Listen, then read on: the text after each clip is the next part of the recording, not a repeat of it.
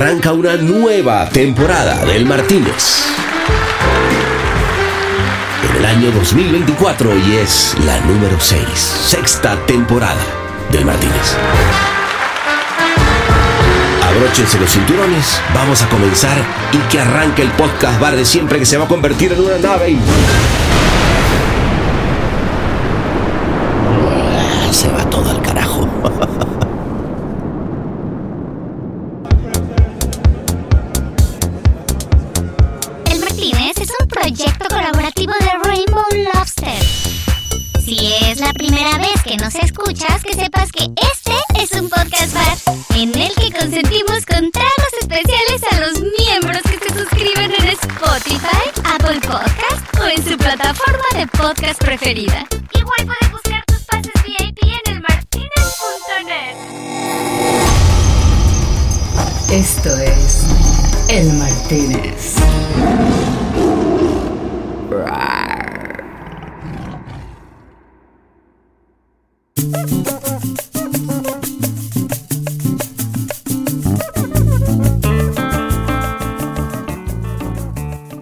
Comienza otro 2024 que arranca con toda la sabrosura de nuestro podcast bar de siempre. Y como oirán, la fiesta estuvo buena, o sea, se puso la cosa complicada, no sé para ustedes, para nosotros sí, cuando empezamos a remodelar nuestro podcast bar para recibir a un gran, mm, ¿cómo voy a decir? Rockstar de la publicidad. Pero, Marley, cuéntanos bien tú, ¿quién es? Uno de los creativos españoles más reconocidos de las últimas décadas. Hoy es fundador de la consultora Alegre Roca. Después de haber fundado también la mítica SCPF, donde hizo campañas históricas como Te gusta conducir para BMW, Y redecora tu vida para IKEA. fue elegido como el mejor creativo del siglo XX por la revista Anuncios y recibió el Premio Nacional de Comunicación del Gobierno de Cataluña. Fue incluido en la lista 100 Top Creative Minds de la revista Shots y entre las 25 personas más influyentes de España según Forbes. Empezamos hablando de la nueva manera de trabajar, de cómo las agencias se están redefiniendo y en este nuevo modelo que él tiene de consultoría, en el cual la gente se junta para hacer proyectos y no necesariamente con la estructura de siempre un poco más industrial. Hubo un momento que tuve la certeza de que el formato, que era fundamentalmente el spot o la página de revistas o la página de prensa, estaba perdiendo valor, o sea, mi trabajo estaba perdiendo valor con ese formato, cuando en realidad yo siempre pensé que lo que nosotros hacíamos bien era el pensamiento que luego encapsulábamos en un spot, en una página, en una cuña de radio. Pero el pensamiento es lo que tenía valor, el pensamiento estratégico. Por lo tanto, lo que, lo que quise hacer con la de Roca es decir, no, yo me voy a dedicar a esa parte que yo creo que tiene valor y que es lo que yo de verdad sé hacer y a lo que, a lo que quiero dedicar el 100% de mi tiempo, que es a pensar qué estrategia, qué concepto, y luego ya veremos dónde eso va a tener que vivir, que va a tener que vivir en muchos sitios. ¿no? Hay gente que me pregunta, ¿cómo estás ahora que has dejado la publicidad? Y digo, no, no, no, ahora estoy trabajando en publicidad. No podía dejar de preguntarle por Vueling, esa campaña que de la que no todo el mundo habla de SCPF, pero que a mí me parece un caso muy lindo de construcción de marca cuando entendemos que incluso desde el propósito de la compañía nace de en el nombre. Y cómo entonces realmente la consultoría se deja ver en el momento en el que te conviertes en socio de un cliente. Vueling es verdad que es un caso muy atípico porque es un señor, Carlos Muñoz, un emprendedor que de pronto llega un día a la agencia y dice que quiere montar una línea aérea. Y tengo un nombre, pero no estoy muy seguro. Catalonia Airline. Y le dije un nombre. Y le pusimos en contacto con, con Wolf Hollins, que era el Vueling. Luego nos tuvimos que ir a vender el Vueling porque Vueling ahora suena muy bien, pero en el momento que apareció el Vueling era como una especie de anomalía lingüística. Queríamos hacer unos grafitis y entonces el primer graffiti que utilizamos fue un pajarito yo creo que fue 24 horas antes de presentarle al cliente, descubrió que Aer Lingus utilizaba pájaros en su comunicación. Eh, encontramos una nube, bueno, pues la nube, venga, ¿no? Y luego la nube fue como el icono perfecto. También demuestra muchas veces cuánto de suerte tiene a veces nuestro trabajo, ¿no? Hablamos también de esa época dorada de SCPF y cómo nace una agencia que realmente marcó una época en el mercado español y a nivel mundial.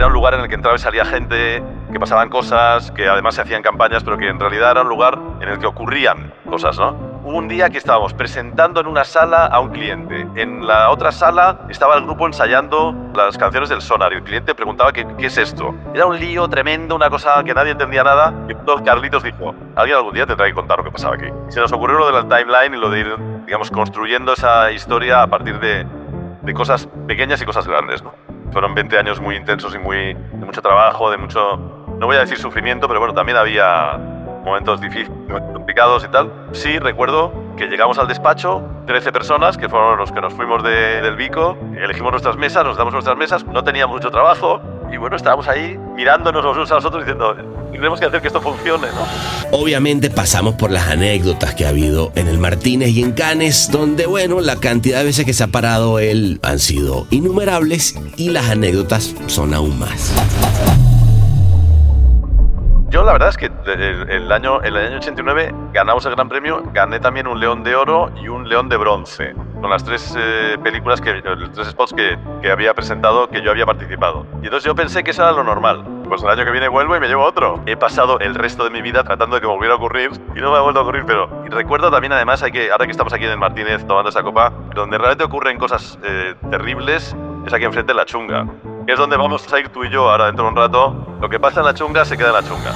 Listo pues, que arranque este 2024 con todo, que sea una belleza para todos ustedes y que nos sigamos viendo en este podcast bar de siempre, levantando nuestros vasos para decir que estamos vivos. Bueno, no se diga más, vamos a arrancar, ¿les parece muchachos? Sí, ajá, ponte, que arranque la música, estamos todos listos. Bueno, levanten sus copas para recibirlo, porque él es Tony Segarra. Hola, hola. Hola, ¿qué tal? ¿Cómo estás, Tony? Muy bien. Qué placer, hombre. No, para mí. Un, un poco un poco atareado porque ya sabes que antes de verano, antes de agosto y antes de Navidad es el fin del mundo, siempre, cada año. No, eso sí, es así. Así que gracias por este espacio, este momentito como para platicar un rato y tomarnos un traguito. Mira, la verdad es que vamos a decir que estando en época navideña, no nos vamos a negar un trago en el Martini. No, hombre, claro que no. Eh, oye, pues digo, tú estás ahorita, ¿dónde, dónde te encuentro? Estoy en Barcelona, en mi casa. Bueno, estoy en el, en el despacho de mi mujer, que es el que yo uso ahora para, para hacer estas reuniones, para trabajar en, en remoto. Bueno, buenísimo. Pues yo sé que Barcelona es, es un lindo lugar del que no necesariamente te quieres ir, pero yo te invito a que nos vayamos ahorita a tomarnos un traguito a Canes en verano eterno en el Martínez. Ah, ¿Cómo ves? Venga, venga. ¿Te late? Bueno, venga, vámonos, venga.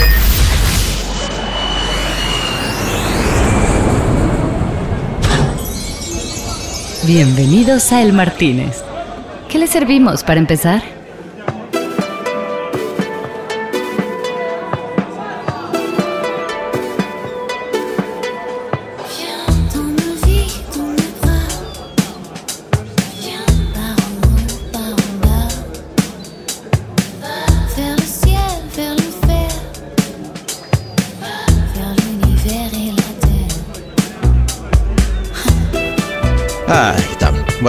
Este es verano. Aquí siempre es verano, así que ¿qué, qué te vas a tomar, Tony querido?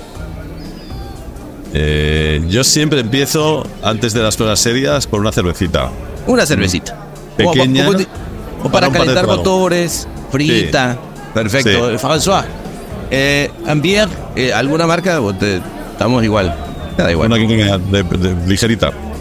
Esa que tiene de la de los números, nunca sé cómo se llama aquí en Francia, una como unos números, 1864 o algo así, ¿no? Ah, Sí, sí, bueno, esa sí, está bien. Está bien, está bien. Vamos a empezar, no seamos muy exigentes. Oye, No. Tony, este, qué placer sote, vale, estar acá. en- ¿Cuántas veces has estado acá en el Martínez, Tony? Ya no sé. eh, de, de- de cenas, ya empieza a ser mayor. Incontables, incontables. ¿Te acuerdas? Eh, el, el- yo siempre, a mí nunca se me va a olvidar el primer año que vine. Este, me acuerdo que en esa época, aquí frente al 72 Crozet había un tipo con un piano en vivo y, y ¿tú, eh, ¿te acuerdas cuál fue tu, tu primera vez acá? Sí, me acuerdo porque, a ver, fue el año 88, porque nosotros ganamos, en el año 89 ganamos el Gran Premio con Pipín, y yo llegué acá en el primer año, el año anterior. Ok. Eh, me acuerdo perfecto. El año 89 fue, fue el, el del triunfo. Oye, y, y se te metió un gusanito, o sea, porque tú fuiste al 88, ganas el, el Gran Premio del 89. ¿Hubo un gusanito? ¿Te fuiste con algo metido en la cabeza de, sabes que tenemos que venir el año que viene? ¿O, o pasó? Claro, claro. Bueno, yo, yo la verdad es que el, el año, el año 89 ganamos el Gran Premio, gané también un león de oro y un león de bronce. No, bueno. Con las tres, con las tres, eh, entonces solamente la televisión, con las tres eh, películas que, los tres spots que, que había presentado, que yo había participado. Y entonces yo pensé que eso era lo normal. Claro, tú dijiste, aquí es así. Uno, uno llega y se lleva un gran premio. Exacto. Y entonces, bueno, pues, pues el año que viene vuelvo y me llevo otro. Y no volvió a, pas- no volvió a pasar. Oye, Tony, y cuenta, tengo aquí una gente. Mira, aquí estamos. Está todo el mundo feliz acá. Este, eh, hay muchos que están acá de, de- de otras generaciones que no conocen ese. Cuéntanos cu- cuál fue ese comercial aquí a, a la, las mesas de al lado. Pues, ¿cómo, cómo era? Bueno, eh, fíjate si era antiguo, que era un comercial de Radio Televisión Española, que era la única emisora de televisión del país. Tenía dos canales, el 1 Wow. y el 2. Vale, y entonces, eh, el año 89 entra la televisión privada, por primera vez en España. Entonces va a haber eh, dos canales más. Era, creo que eran Telecinco y Antena 3. Entonces, eh, Pilar Miró, que era la directora, una directora de cine extraordinaria y directora general de Radio Televisión Española, decide hacer una campaña para, antes de que llegue la televisión privada, decir a la gente que la televisión pública está muy bien y que, y que siempre fue una televisión para todo el mundo, ¿no? Ok.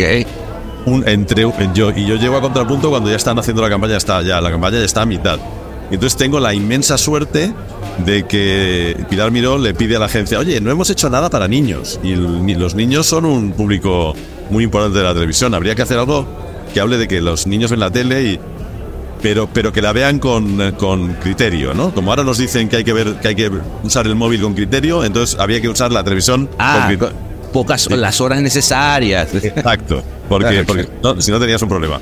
Y entonces hicimos ese, ese spot que era, en realidad era la historia de un niño que ve demasiado la televisión. De hecho, durante el, el spot está escuchando una ópera dodecafónica de Arnold Schoenberg, Ok. eh, un absurdo, y tiene un perrito que quiere ir a pasear y no lo consigue porque el perro, eh, el niño está viendo la televisión. Y por lo tanto lo que hace es pasearse por delante de la televisión con un patinete, con el, con unas pelotitas que va haciendo de magia, un perro muy simpático muy tal. Pero no, no hay manera de que consiga apartar al niño de la tele y al final se tiene que ir a hacer la maleta y se va de casa.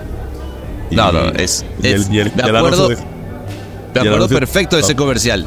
Estoy- Aprende a, usar, aprende a usar la televisión, decía. Que eso lo decía el, can- el único canal de televisión del país diciendo, oye, que yo no tengo la culpa de que todo el mundo vea la televisión. Eh, yo lo que intentaba, lo que intentaba era estar ahí, ¿no?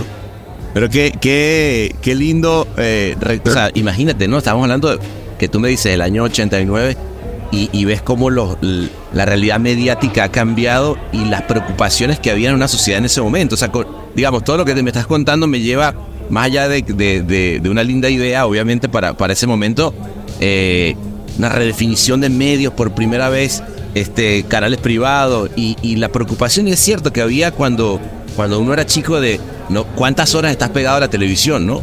Claro, y además en, aquel momento apareció un, un, una un arma contra la publicidad que ahora nos parece inofensiva, pero en aquel momento era el gran enemigo público, que era el mando a distancia. Claro, el zapping, ¿no? Claro, el mando a distancia permitía que la gente desde su sofá, antes no pasaba, pudiera, en, el momen- en el momento que se acababa un programa y empezaban los anuncios, podía cambiar de canal y no ver los anuncios. claro, claro, claro. Como una acción de, de no dar cinco pasos, porque- porque claro, era darle el clac, clac, ¿no? Este, vino a, a modificar. eh, no, es, interesante si lo piensas desde ahí, Tony, porque eh, lo vemos, digo, tú ahora como consultor, después de, de- de toda una carrera y habiendo visto una, una industria que cambió radicalmente, ¿Cómo, cómo al final del día las cosas como primarias, que al final del día tiene este, por ejemplo, en este caso, la, la eh, que una audiencia permanezca contigo, que no te hagan scroll, que, que estés ahí, etcétera, siguen siendo las mismas preocupaciones, ¿no? Exactamente las mismas, sí. Eh, Eso es lo que me, me, hace mucha gracia cuando ahora veo a, los padres jóvenes preocupados con que ahora hay un debate, por ejemplo, en Cataluña, porque hoy han anunciado que los móviles van a ser prohibidos en la, en la educación primaria. Por ejemplo. Entonces hay un debate entre padres que dicen que muy bien y padres que dicen que es absurdo porque los móviles están en la vida de los niños y tienen que aprender a usarlo, ¿no? Claro. Eh, pero es verdad que en, en mi época el televisor era, yo recuerdo que había gente que te decía, si ves más de tres películas al día, te puedes quedar ciego. Bueno, bueno. No, con, argu- con argumentos pseudocientíficos como ahora. Claro. pues, Y una investigación que dicen que, ¿no? Claro, y yo, yo realmente estaba aterrorizado y de pronto el día que veías, porque había días que veías tres películas, el día que veías tres películas, ¡oh cielos! Me voy a quedar ciego, qué horror. Dios, Dios mío, espérame, déjame, me paro y debo agarrar el bastón, ¿no? Es, ver- es verdad que las, es verdad que las preocupaciones son bastante parecidas. Es cierto que la ha, ha crecido exponencialmente, es decir, eh, Sí. de, ten- de tener cuatro canales, que era el, el- el horror de, de los, años och- los años 90, a lo, a lo de ahora hay una multiplicación. No, no, no, no. Sin, sin duda que, que, digamos, la humanidad ha cambiado. Oye, eh, espera, aquí está la. Vamos, un saludo, ¿vale? Por este momento, eh, cosa tan bella. Aquí está la cerecita. Mm. Qué Y rica. esta, esta 1864 es, no sé, es como un clásico. Yo decir, pasa un poco como agua, no, no tiene carácter, pero suena aquí. Sí, a mí- yo yo la, siempre la pido para una cosa que dicen en Andalucía que me gusta mucho, que es para la sed, la sed grande. Las- para quitar la sed grande. Ya luego, ya, una vez quitada esa sed grande, ya empiezas a entrar Ya en cosas, más serias. Ya se pasa a otro lugar. Qué, qué lindo. Que es, ser grande que, que tú siempre has tenido la, la- la ventaja de vivir en Barcelona, que están a, a- a dos a dos horas, una cosa así, ¿no? O sea, yo imagino que, que venir a Cannes era como, habrá sido siempre como, ya vengo, voy a, voy y vengo. Estábamos a, estábamos a seis horas de coche. Seis, ah, seis horas en coche, perdón, pensé que... No, pero era un viaje, Ok. era un viaje muy, muy agradable y sobre todo a poder hacerlo en coche. ¿no? Claro, claro. Oye, y, y cuéntame un poquitito, ahorita eh, estás, digamos, ya, ya hablaremos y obviamente quiero que, que pasemos por, por muchas de las cosas que, que hiciste, sobre todo en SCPF, que, que, que para mí, eh, digamos, es una agencia insignia, pero, pero hoy en día estás con Alegre Roca, estás Sí. en un momento de tu carrera donde hiciste un montón de cosas, ¿no? Eh, llegaste a un lugar donde, donde tienes, has cosechado muchísimo, pero de repente llega este momento en el que dices, bueno, me replanteo y empiezo a, más bien, a contarle a otras empresas desde un lugar un poco sin el saco, ¿no? Que, que a mí, yo, yo también lo tuve, tener una agencia propia y, y- un montón de familias que dependen de ti, ahora más en un momento de independencia en el que más bien te sientas a contar y a, y a- llevar desde afuera tu punto de vista. ¿Cómo, cómo ha sido ese proceso, no? Digo, personalmente me refiero, desde lo, desde lo personal. Que En realidad no, no, no me replanteo tanto. Es, eh, el otro día, eh, una chica que trabajó con nosotros en la agencia eh, estuvo un tiempo con nosotros y, y- y yo le pregunté, ahora que nos has visto trabajar aquí en Alegre Roca, ¿qué diferencia notas con, con los tiempos de SCPF? Y me dijo, hombre, no noto mucha diferencia. Lo que noto es que lo que antes ocupaba el 20% de nuestro tiempo, ahora ocupa el 100%. Que es esa parte Ah, interesante. de estrategia, de concepto, de pensar antes de pensar. Yo tuvo, hubo un momento que tuve la certeza de que el, bueno, como todos hemos tenido, de que el formato, que era fundamentalmente el spot o la, o la página de revistas o la página de prensa, estaba perdiendo valor a toda velocidad y que yo estaba perdiendo valor, o sea, mi trabajo estaba perdiendo valor con ese formato, cuando en realidad yo siempre pensé que lo que nosotros hacíamos bien era el pensamiento que luego encapsulábamos en un spot, en una página, en una cuña de radio. Pero el pensamiento es lo que tenía valor, el pensamiento estratégico y el pensamiento Ujú. conceptual y las ideas, ¿no? Por lo tanto, lo que, lo que quise hacer con la de Roca es separar ambas cosas, decir, no, yo me voy a dedicar a esa parte que yo creo que tiene valor y que es lo que yo de verdad sé hacer y a lo que, a lo que quiero dedicar el 100% de mi tiempo, que es a pensar qué estrategia, qué concepto, qué tono, qué personalidad debería tener una marca para hablar. Y luego ya veremos dónde eso va a tener que vivir, que va a tener que vivir en muchos sitios, ¿no?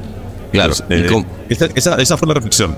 Me costó mucho, obviamente, eh, salir de una agencia que había fundado, donde trabajaba con mis amigos, donde era muy feliz. Me costó mucho, me costó años, pero al final hace siete años ya tomamos la decisión con Luis Cuesta, con mi socio, de que ya no podíamos esperar más.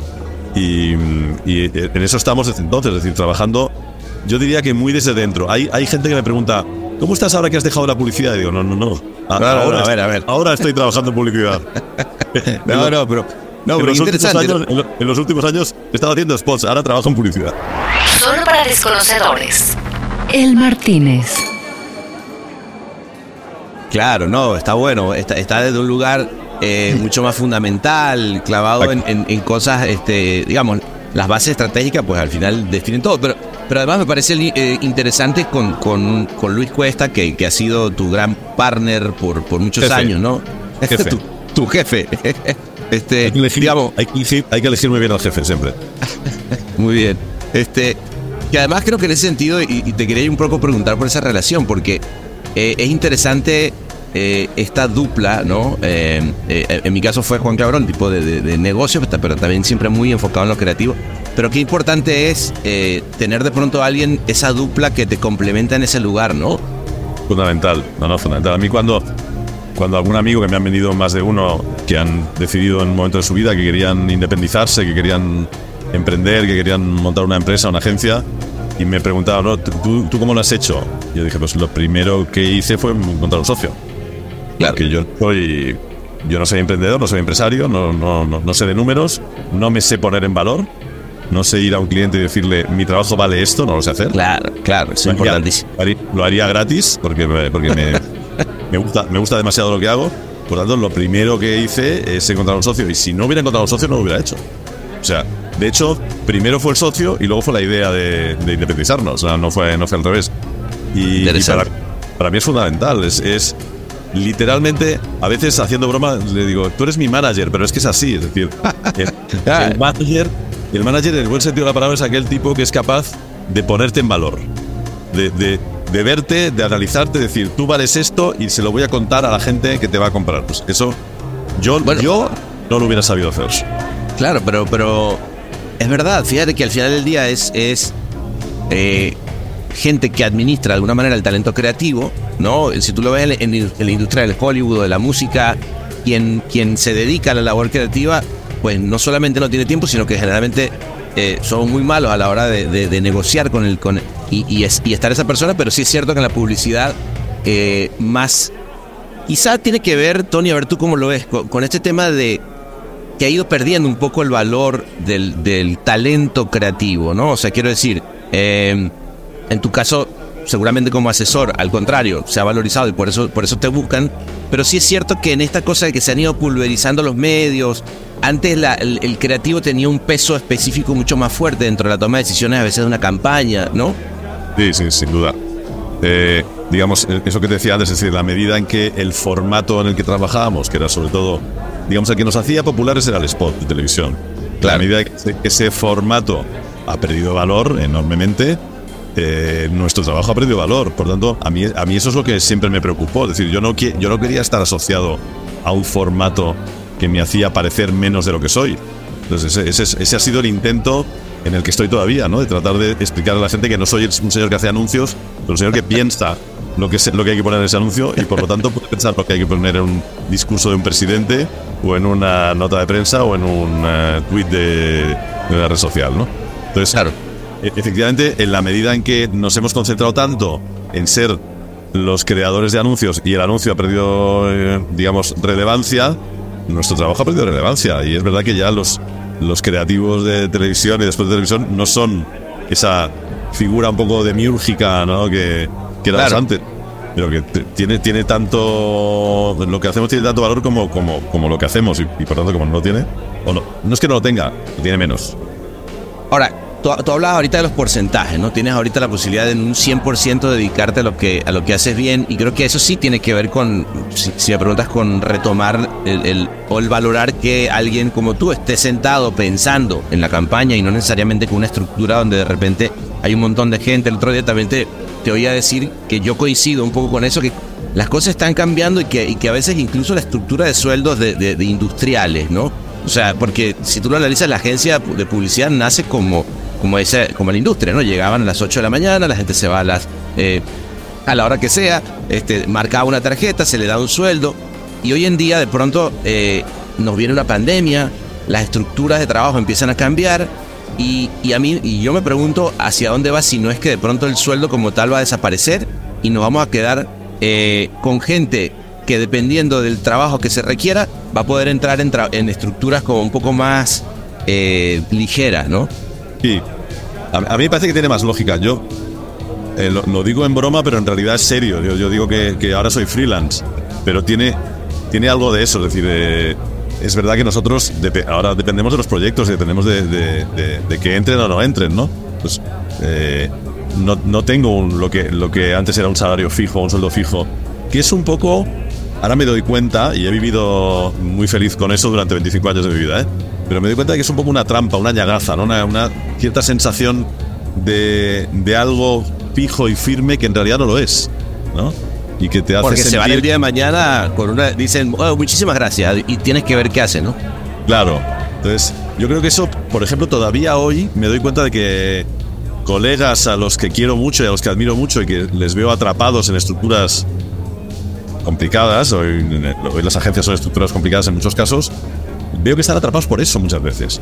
Y yo les digo, sal, eh, en un año eh, ganarás lo mismo o más, porque tienes talento, porque lo vas a hacer poner en valor. Y no se atreven. Hay, hay una, bueno, la, la, jaula de oro, ¿no? De La las- jaula de oro, exactamente. De- de- creo, que, creo que diste en el, en el clavo. Y, y, a ver, los que hemos pasado por eso sabemos que hay un momento de inseguridad y de. y Claro. de- porque tú, tú y también tú pasaste por grandes agencias, este, sabes, con de, buenos sueldos, luego emprendiste y bueno, tenías, pero tenías tu iguala y tenías un nombre, etcétera. De repente hay el momento en el que pareciera que estás aventándote al vacío, ¿no? Y, y que, y que más bien dice, uff, bueno, y ahora sí, si no tengo eso fijo, de repente te das cuenta que el variable te da por un lado, y, y me gustaría que me contaras un poco eso, cómo, cómo has percibido tu, tus momentos de tiempo libre, un poco más de, de elección, incluso también de, de, de- proyectos, ¿no? Creo que también eso te da esa posibilidad, ¿no? Sí. A ver, yo creo que el variable es más parecido a la vida, ¿no? Claro. La vida es, la vida es así, la vida es mu- mudable, ¿no? Y creo que se parece más. Tengo que decir que trabajo más. Trabajo más. Ok. trabajo, trabajo más horas, seguramente porque porque más parte del trabajo que hago me gusta más y luego porque no tengo estructura y por tanto hay muchas cosas que o, o las hago yo o no las hace nadie más. Entonces, Claro. eh, no, no, no, digamos, no, no elegí esta, este camino por tener tiempo libre con el que no sabría muy bien qué hacer. Yo, digamos, soy tan apasionado de lo que hago que lo que quiero es hacer lo que hago. No, no, no. Claro, claro, claro. Pero, pero sí que es verdad que, que, que lo que sí me ha dado esta nueva situación es una libertad que en los últimos, te diría, los últimos 7, 8, 9 años de la agencia no tenía, ¿no? Por ejemplo, la libertad de decir que no. A eso me Eh, refiero con el tiempo libre. Cuando digo el tiempo libre no es de, ah, tengo el tiempo para irme a, a, no sé, hacer ese de- deporte que nunca quise hacer. Me refiero al tiempo libre de calidad tuyo, o sea, de poder agarrar y enfocarlo en lo que quieras, ¿no? Sí, sí, ¿no? Y de, y de, y de poder, eh, o sea, de no tener miedo a perder un cliente, por ejemplo, ¿no? Que yo en los últimos años de la agencia era una cosa que no nos podíamos permitir, porque... Los sueldos, claro. Los clientes eran irreemplazables, es decir, cada vez pagaban menos, por tanto, si tú perdías un cliente, sabías que el siguiente que viniera te iba a pagar menos y por tanto ibas a tener que despedir a 10 personas. Entonces, había una especie de pelea pues por mantener el estatus de una agencia que era que ya no tenía posibilidades de mantenerse como estaba, ¿no? Entonces, había sí, no voy a decir miedo, pero pero no, no- la imposibilidad de ser sincero realmente. Y yo creo que en publicidad, bueno, en cualquier negocio, pero pero en publicidad sobre todo, si tú no eres capaz de decirle que no a un cliente, no puedes tener esa libertad, no sirves para nada. No, no, no Ah. es útil. Interesante. Interesante, eh, sobre todo en una, en una industria donde eh, decir que no es casi muchas veces impensable, ¿no? O sea, se, se, ha, se ha perdido un poco esa, es, digamos, en general, No, ¿ah? pero, pero no lo fue, ¿eh? O sea, yo, yo No, cuando- a, a- a eso voy, se ha perdido, se ha perdido es, esa cosa que en algún momento había, Tony, de, de decir, perdón, mm, creo que como se está abordando ese pitch, yo preferiría no entrar. Creo que esa no es una compañía con la que nosotros nos identifiquemos o, o a lo mejor no es el cliente que, que necesita nuestra Claro. agencia. ¿no? Exacto, ese, ese, ese tipo de que no se trata de ser caprichoso, se trata de una cuestión de honestidad personal, es decir, no creo, no creo en este briefing, no creo que no nos vamos a entender. Eh, Tú sabías que si renunciabas a una cuenta, muy probablemente en medio año ibas a acceder a una cuenta parecida y de, una, de unos ingresos parecidos. Eso era, el mercado era así. Lo tanto, no tenías, digamos, la, el pánico a, a- a- a- reducir tus ingresos, ¿no? Bueno. Y, y por tanto te, te podías permitir, pues simplemente ser sincero, no, no, no es otra cosa, ¿eh? Claro. Oye, y cuéntame un poquito, Tony, cambiando, yéndome al otro lado. Ahorita ac- acabas de publicar un, un libro eh, con, bueno, David Torrejón, unas conversaciones donde hablas del proceso creativo, ¿no?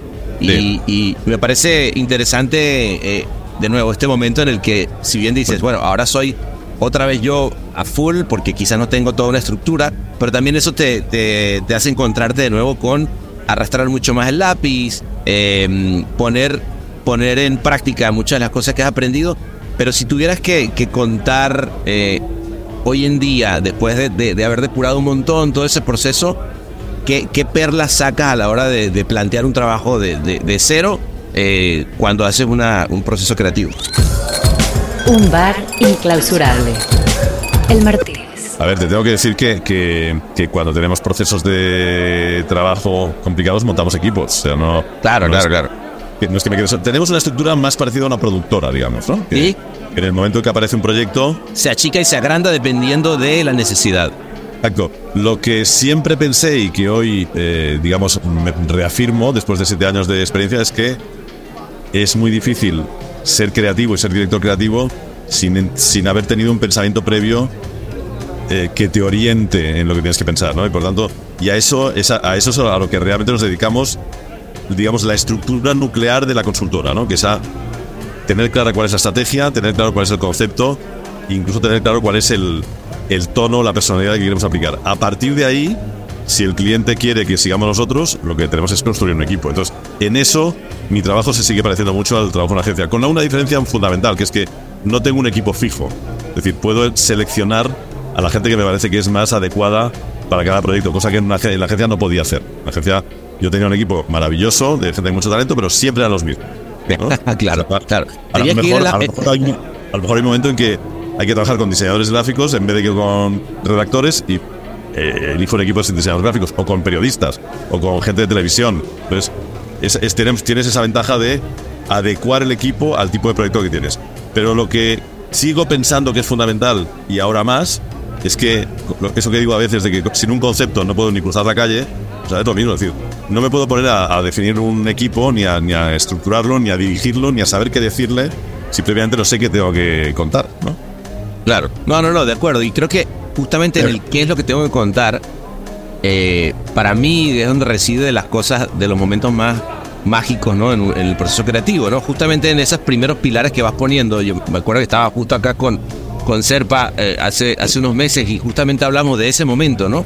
Y me gustaría oírte, oír tu punto de vista, que es cómo encontrar, en- eh, y, y en este caso lo, lo decía desde un lugar de, de- desde una eh, escuela brasilera muy, muy simplista, de poder ir encontrando esas, esas, eh, esos golden nuggets que están ahí, ¿no? Esas, esas pepitas de oro como para, para ponerle la mesa y que, que hace que todo hace sentido desde el punto de vista creativo. Eh, un poco en ese sentido, ¿tú, tú cómo has abordado ese, ese proceso, ese momento, ese magic moment. Ya. Yo creo que el Magic Moment es posterior al proceso de concepto. Es decir, el proceso de concepto suele ser un proceso más bien de análisis, de, de destilación, es decir, de mucho pensar, discutir. Y, y es verdad que tiene que ver, con, yo a veces pienso en la jardinería, ¿no? con, con podar, ¿no? con, con ir eliminando todo aquello que no es del todo necesario. A mí me pasa ahora, por ejemplo, escribo bastantes artículos para la prensa. Entonces, eh, te, te ocurre eso que has escrito un artículo de mil palabras y el, el tipo de la prensa te dice, no, era de 800. Y tú dices, no, hombre, no, no, no, no, no puedo quitarlo. no ma- Es claro. imposible. Las mil palabras eran, eh, son preciosas y maravillosas y tal. No, no, es que si no son 800 palabras no se va a publicar. Y te pones a hacer esfuerzo y recortas Doloroso, de edición, claro. y, y dices, está mejor. Claro. El, el artículo es mejor y es más corto, ¿no? Pues yo creo que hay una parte del trabajo que no tiene que ver con ese momento eureka, sino que tiene que haber un momento de, ah, pues mira, si le quito esto, si le quito lo otro, se va simplificando, se va conceptualizando y al final dices, ahora tengo una cosa manejable, estupenda, maravillosa. Entonces, a partir de ahí sí que viene el trabajo más de, ¿y esto cómo lo contarías? ¿Cómo Claro. lo explicarías? Y ahí sí que es verdad que hay un momento que en la ducha o en cualquier parte de pronto Pum. lo encuentras. Pero no es que se te haya ocurrido, yo creo, es que has encontrado lo que andabas buscando. Es decir, es más Claro. bien como un perro rastreando, ¿no? Es decir, y, y como tienes las líneas marcadas y las directrices, hay un momento en que ya, ya estás en el camino casi adecuado. De pronto, en ese camino, de pronto, era este árbol, era esto, ¿no? Entonces, Ujú. ese es el, el momento, el momento, digamos, de felicidad, de decir, "Ah, hombre, fíjate, llevamos dos meses eh, pensando en esto y era aquí. Estaba- Claro. Muchas veces muchas veces es verdad que ocurre que lo tenías delante. Estaba ahí, No, o sea, claro, ca- casi que. Y vuelve al principio a veces, ¿no? También. O, o que, o que piensas eso de, ¿y, y- y esto no se le ha ocurrido a otra persona? O sea, si, si, si era obvio. Claro, era tan simple, ¿estás seguro? A ver, googlealo. Eh, Sí, exacto. Qué, interesante, ¿no? Porque, porque sí, sí, eh, a mí, digamos, creo que es de, la- de las cosas que más me, de las cosas que más disfruto, además esos, que es como un viaje, ¿no? O sea, eh, sí, sí tiene una cosa de viaje, porque todo eso que estás diciendo es encontrarte con un equipo, además creo que hay una cosa ahí de, de- que, es muy linda de sentarse a, a juntos a decir, no, a mí yo no, pero es que ojo, porque esta tendencia o esto otro, o, pero ¿y qué hace en este mundo en el que vive? Y es una persona, ¿y qué color tiene esta marca? En fin, que fue un poco el trabajo que, que- que hicieron ustedes muy lindo con Vueling, ¿no? En una época, eh, recuerdo que, que además entiendo que fue un cliente que llega con, con ni siquiera un nombre, ¿no? Ustedes, eh, tengo entendido que partieron desde ahí un logo hasta crear casi casi toda una comunicación. Habla un poquito, porque si, si hablamos de viaje, creo que es un viaje Sí. muy interesante, ¿no? Sí, eh, ocurre además una cosa que supongo que a ti te, ha- te ha ocurrido muchas veces, que es que eh, de pronto todo lo que ves y todo lo que lees y todo lo que oyes parece que tenga relación con lo que estás buscando. ¿no? claro, como que te está hablando el mundo, ¿no? Te- y- y- De pronto ves, ves una película y dices, ah, es esto, ¿no? Eh, Claro. Fíjate, cómo lo resolvieron, ¿no? Fíjate qué bonito, ¿no? claro, claro, la verdad. Vueling es verdad que es un caso muy atípico porque es un señor, Carlos Muñoz, señor, eh, un emprendedor que de pronto llega un día a la agencia y dice, y, y habla con Luis Cuesta porque era un momento de negocio, y le dice que, que quiere montar una línea aérea. Y nosotros decimos, pero bueno, ¿te- ¿tienes aviones? No sé si he alquilado dos aviones, pero, pero ¿cómo una línea aérea? Wow, wow. Entonces él dice, y tengo un nombre, pero no estoy muy seguro. ¿Y qué nombre es? Catalonia Airline. Y le dice un nombre. No, no, empezamos por ahí, no. No, no, ese no es el nombre. Entonces, déjanos que, que empecemos por el principio. Entonces, eh, contratamos, bueno, eh, le, le- le pusimos en contacto con, con eh, Saffron, con Wolf Hollins, que luego ha sido Saffron, una compañía de diseño gráfico y diseño corporativo que nos gusta mucho y con la que trabajamos mucho. Ellos trabajando juntos y ellos eh, lanzaron el, el crearon el Vueling. Luego nos tuvimos que ir a vender el Vueling porque Vueling ahora suena muy bien, pero en el momento que apareció el Vueling era como una especie de anomalía lingüística. Claro, de- me estás jodiendo. Hubo que ir, hubo que ir a, a- a- a convencer a los inversores que no lo veían muy claro. Entonces, luego después de esto, bueno, pues hay que hacer una campaña de publicidad. Ya, pero yo lo que tengo que decir y lo tengo muy claro, que es que es eh, a dónde vuelo y por qué precio. Claro. Ya, pero hombre, pero, pero tienes que construir una marca, habrá que, habrá que crearle. Entonces, de ahí un poco la idea de, bueno, pues ya que no podemos decir nada relevante ni nada diferente, vamos a tener una manera de decirlo que sea relevante y que sea diferente. Entonces, crear la creación de un lenguaje que nos viene un poco de la idea del vueling. Vueling es en realidad una palabra compuesta en español-inglés, ¿no? Una- Claro, claro, claro. Que, por de- cierto, creo, creo que algo que pasa de un poco, según yo, eh, en España, o sea, no sé, como que hay algo eh, de esa cosa de mezclar, es un spanglish ahí raro, pero interesante, un gerundio eh, construido, ¿no? Bueno, eh, yo creo que, que en el momento que, que ya estamos hablando de quizá 15 o 20 años atrás. Sí, sí, en, sí. aquel, en aquel momento no era tan. No era tan Ah, no era tan... Ya, Pero bueno, a partir de ahí creamos el- ese lenguaje. Luego recuerdo que en un primer momento eh, queríamos hacer unos grafitis. eh, y entonces el primer graffiti que utilizamos fue un pajarito ok. Recortado en papel y tal cual. Entonces alguien de- en la agencia descubrió, yo creo que fue 24 horas antes de presentarle al cliente, descubrió que mm, Aer Lingus, creo que era la línea era irlandesa, utilizaba pájaros en su comunicación. Oh, Pues, entonces, de- de- y de pronto eh, encontramos una nube, bueno, pues la nube, venga, ¿no? Una, una situación como desesperada. mira, pero... Y luego la nube fue como el icono. La nube perfecto. fue... Qué, qué- qué increíble, ¿no? Como... También demuestra muchas veces cuánto de suerte o de, o de. Sí, yo creo que de suerte tiene a veces nuestro, nuestro trabajo, ¿no? O de, o de decisiones intuitivas que no sabes muy bien por qué las tomas, pero.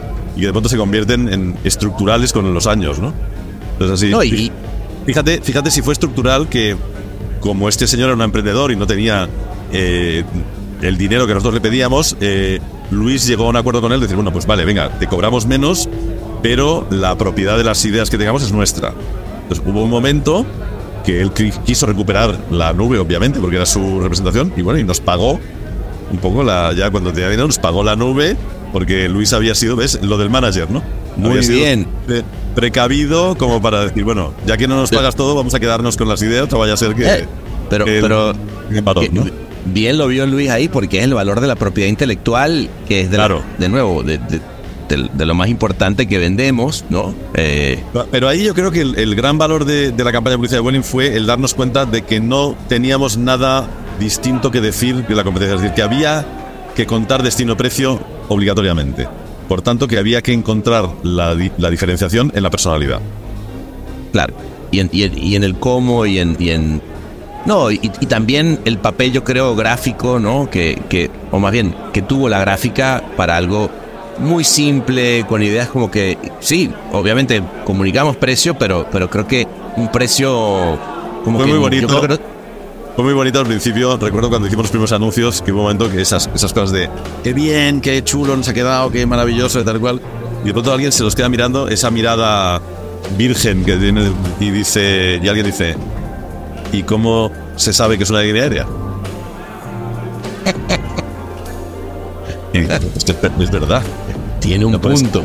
Puede ser una agencia de viajes, pero aquí no sale un avión, aquí no sale nada. Claro. Vueling, sí, pero puede ser también alguien que está bien de, Y, y puede ser eDreams, o puede ser. claro. Y, y le pusimos debajo de debajo del Vueling eh, la de, de Barcelona Airlines. Ah, mira, mira, Al mira. principio los, pri- los primeros anuncios venían con eso porque si no, nadie sabía de qué estamos. Qué interesante. fíjate, fíjate qué obviedad, ¿no? Bueno, claro que a veces pasa, ¿no? En estas cosas de simplificar, del podar, pero de repente ya cuando está tan Claro. podada dices, espérame un segundito, como que no, poder, poder demasiado. nos volamos la fruta, ¿no? Sí. Aquí, aquí había un melocotón y ahora ya no hay, ¿no? Y ahora ya no hay, ¿ahora qué hacemos? No, pero, pero también, también es, es interesante eso que, que, oyéndote, que es también la capacidad de volver, ¿no? Siempre sobre el trabajo. Eh, luego a veces en, en estos procesos creativos, sobre todo cuando va avanzando, ya mucha gente está de acuerdo y llega, incluso a veces cuando el cliente ya probó, eh, lo difícil que es de pronto en un momento decir, uy, un segundo, espérame, espérame, un segundo, acá esto no lo habíamos visto, ¿sabes? Eh, me estás hablando de ese proceso creativo en el que un día antes de la presentación, donde había seguramente un grupo de gente ya todos, de- vamos, a- ya con ejecuciones hechas de pájaro y tal, eh, hay que hacer un paso atrás y decir, no, señores, perdón, está mal lo que es, o sea, el, el poder decir, acá no, todavía nos falta un giro de tuerca, ¿no? Esto es El Martínez.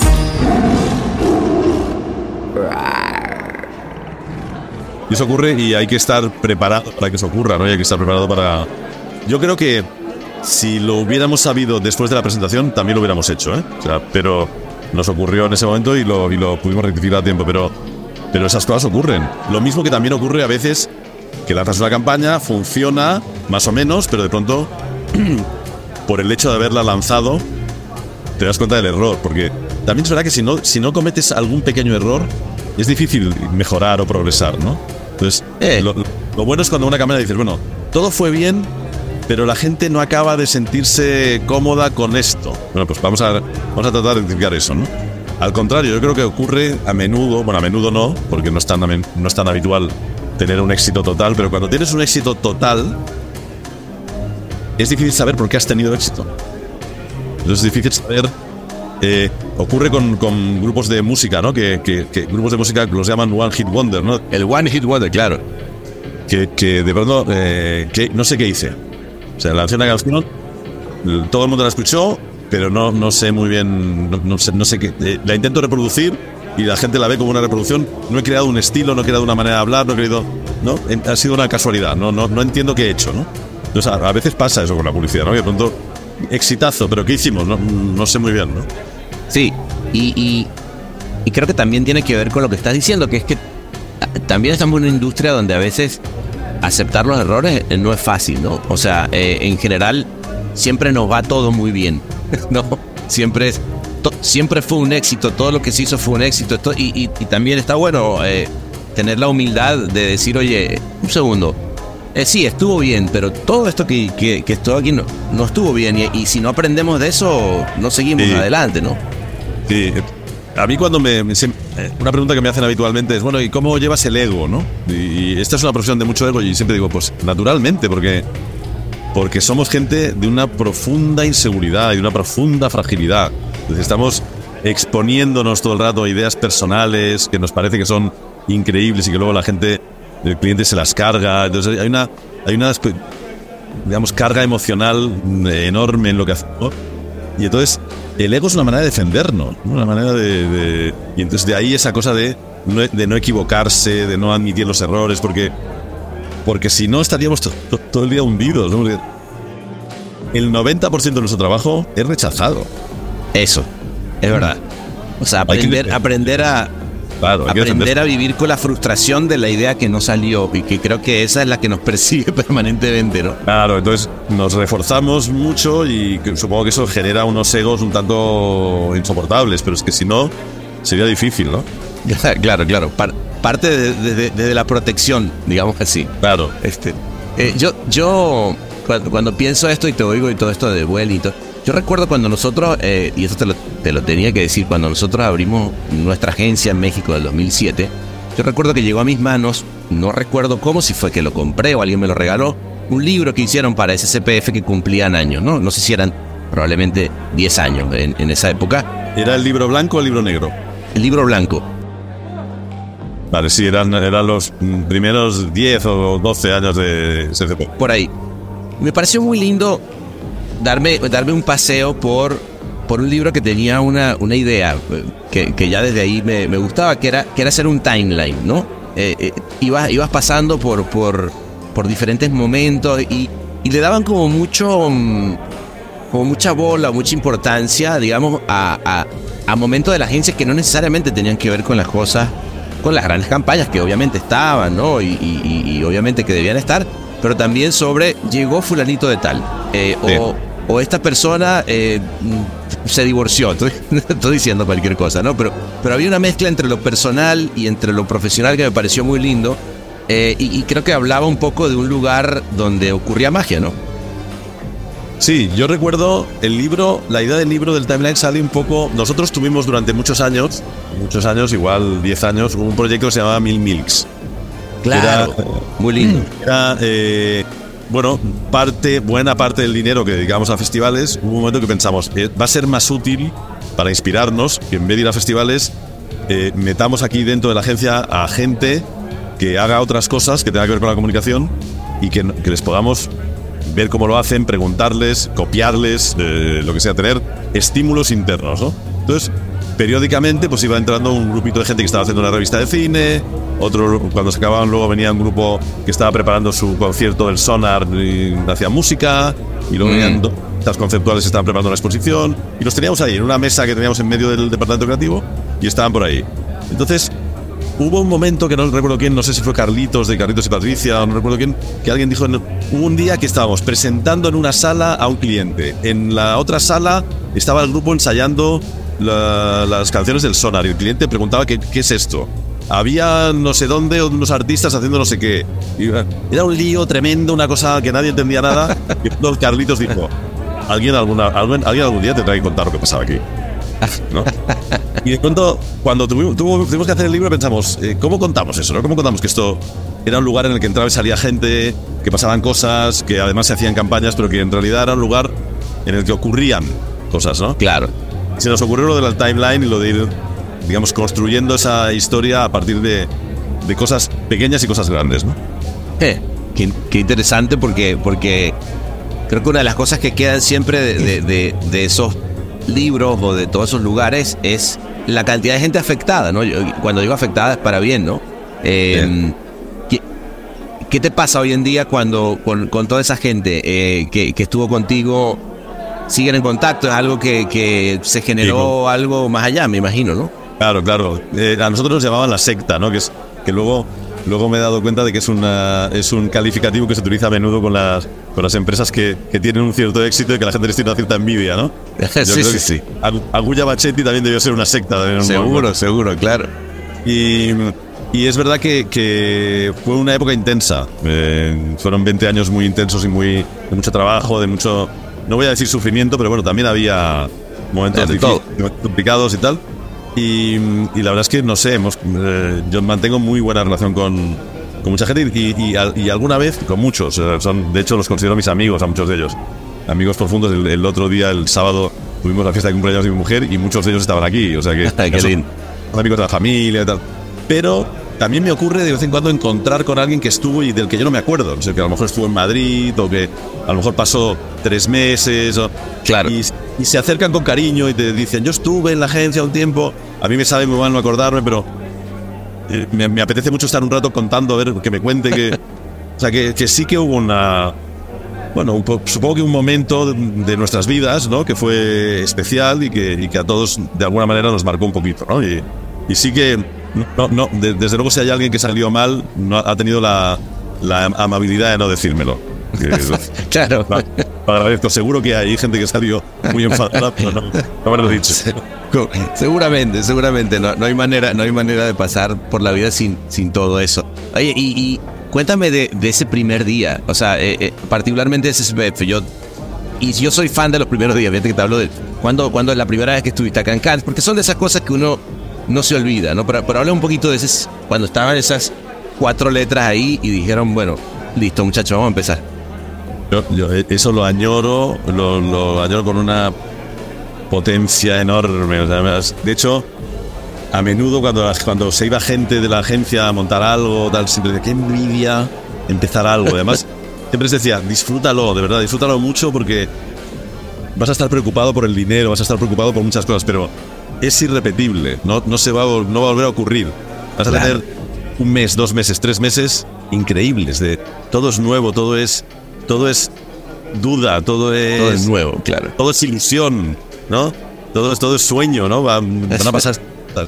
Yo sí recuerdo que, que llegamos al despacho, 13 personas, que fueron los que nos fuimos de, de Del Vico, y nos sentamos, elegimos nuestras mesas, nos damos nuestras mesas con unas, unos papeles, no, no teníamos mucho trabajo, y bueno, estábamos ahí mirándonos los unos a los otros diciendo, pues, qué miedo, ¿no? Hemos, y ahora- tenemos que hacer que esto funcione, ¿no? Qué, no, qué- qué interesante, ¿no? Porque, porque además, claro, pasabas de todo el. de la jaula de oro, ¿no? Que, que antes platicábamos. Lo bueno es que ahí también eran cuatro, ¿no? Eso siempre ayuda a, a decir, bueno, mira, sí.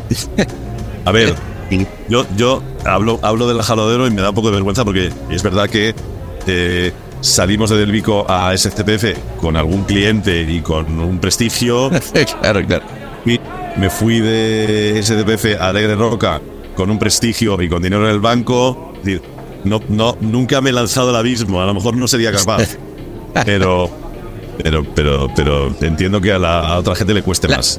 No, lo entiendo. La espalda ayuda, pero bueno, cada quien tiene la espalda del tamaño que le tocó, ¿no? no pero, pero, pero creo que por más, y creo que te lo podría decir, me, me imagino, y, lo, y, y siempre lo oyes, ¿no? Con, hasta el de Silicon Valley que viene va copiado por un venture capital que para los próximos cinco años y no ver ni un solo dólar.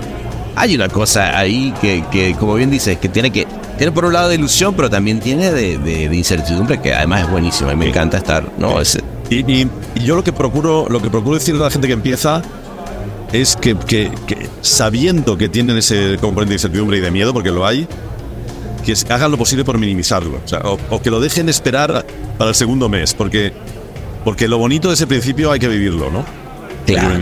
Tan hermoso, ¿no? Es tan hermoso empezar. Qué bueno, qué bueno.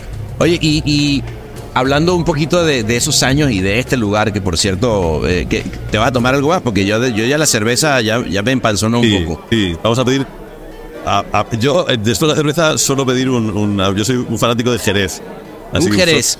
Suelo pedir una manzanilla o un, o un fino de Jerez, de fresquito. Ah, un fino de que. Eh, François, estaba oyendo, ¿no? Fi- fi- fino de. Sí, yo, yo no lo conozco, ni le conozco- no lo conozco, pero te voy a ir contigo. Venga. Este, bueno, vamos, nada más para, para terminar este, esta, esta linda noche con un, con un buen trago para, para que me, cuer- me cuente un poquito de las anécdotas. Digo, está todo bien y, y, la, y la, pero acá en Cannes, las cosas que pasan, y, y creo que una de las razones por las que yo decidí comenzar este podcast es que porque yo decía, bueno, es que todas las cosas que pasan en la noche en Cannes, eh, con amigos, hablando eh, de la vida por un lado, que creo que es lo más interesante, pero también de esa pieza que no ganó, en fin, alguna que te lleve y digas, wow, me acuerdo esa noche en particular, este, porque no se me va a olvidar por X razón. eh, Bueno, claro. Yo es que llegué a Cannes, el segundo año que llego a Cannes, eh, un día estoy regresando o yendo a la Croisette, a, o sea, yendo por la Croisette, yendo al, al palacio a ver alguna categoría que tenía que ver. Y estamos, estamos caminando tranquilamente, no sé con quién iba. Y a lo lejos está Juan Mariano, La Peña, Juan Mariano Mancebo y José María La Peña.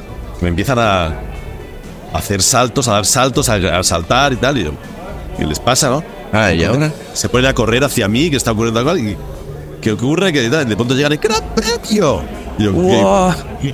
que no sé qué es esto, el gran premio, no sé, no sé qué significa. ¿Cómo? Y, y se ponen a saltar y nos ponemos a chillar y a- la gente nos miraba.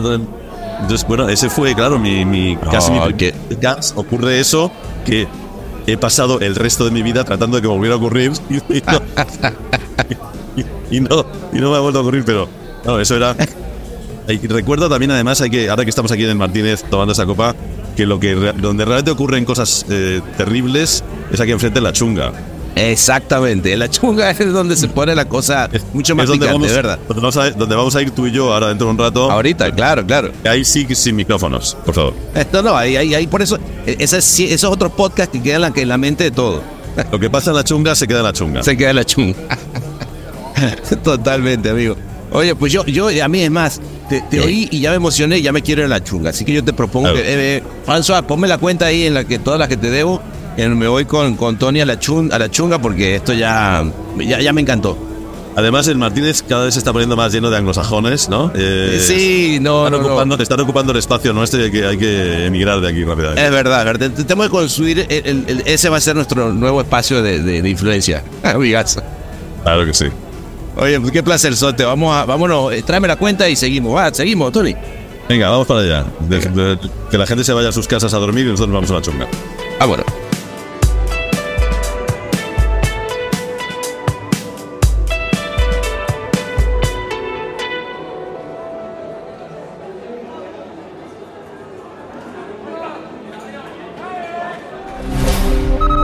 Todos los derechos reservados y todos los torcidos depravados.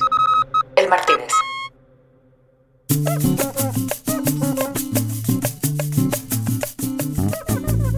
Pues más nada, ¿qué más decirles que tengan todos un hermoso año? Que sigamos y arranquemos, mire, con este, este nivel de noche que tuvimos hoy, que se terminó yendo, se nos fue de las manos como siempre, pero sobre todo se nos fue de las manos pensando que viene un año que va a ser una belleza para todos nosotros. Muchísimas gracias de nuevo por estar acá y comienza de manera oficial la sexta temporada del Martínez. Salud.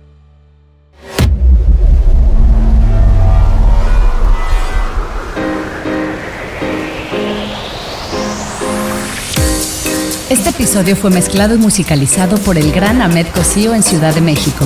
Locución de la voz Marley Figueroa desde Ley. Investigación y booking, Natalia Visione desde Buenos Aires. Escrito por Sebastián Arrechedera. Dirección de arte y redacción Ángela Forti desde Madrid. Una producción colaborativa de Rainbow Lobster. Ayudarnos a poder grabar desde Chile, les agradecemos a nuestros amigos Mario Cáceres, Isabel González, Alejandro Caco León, Fabián Carrasco y a la productora musical Clio. El Martínez, un podcast bar improvisadamente meticuloso.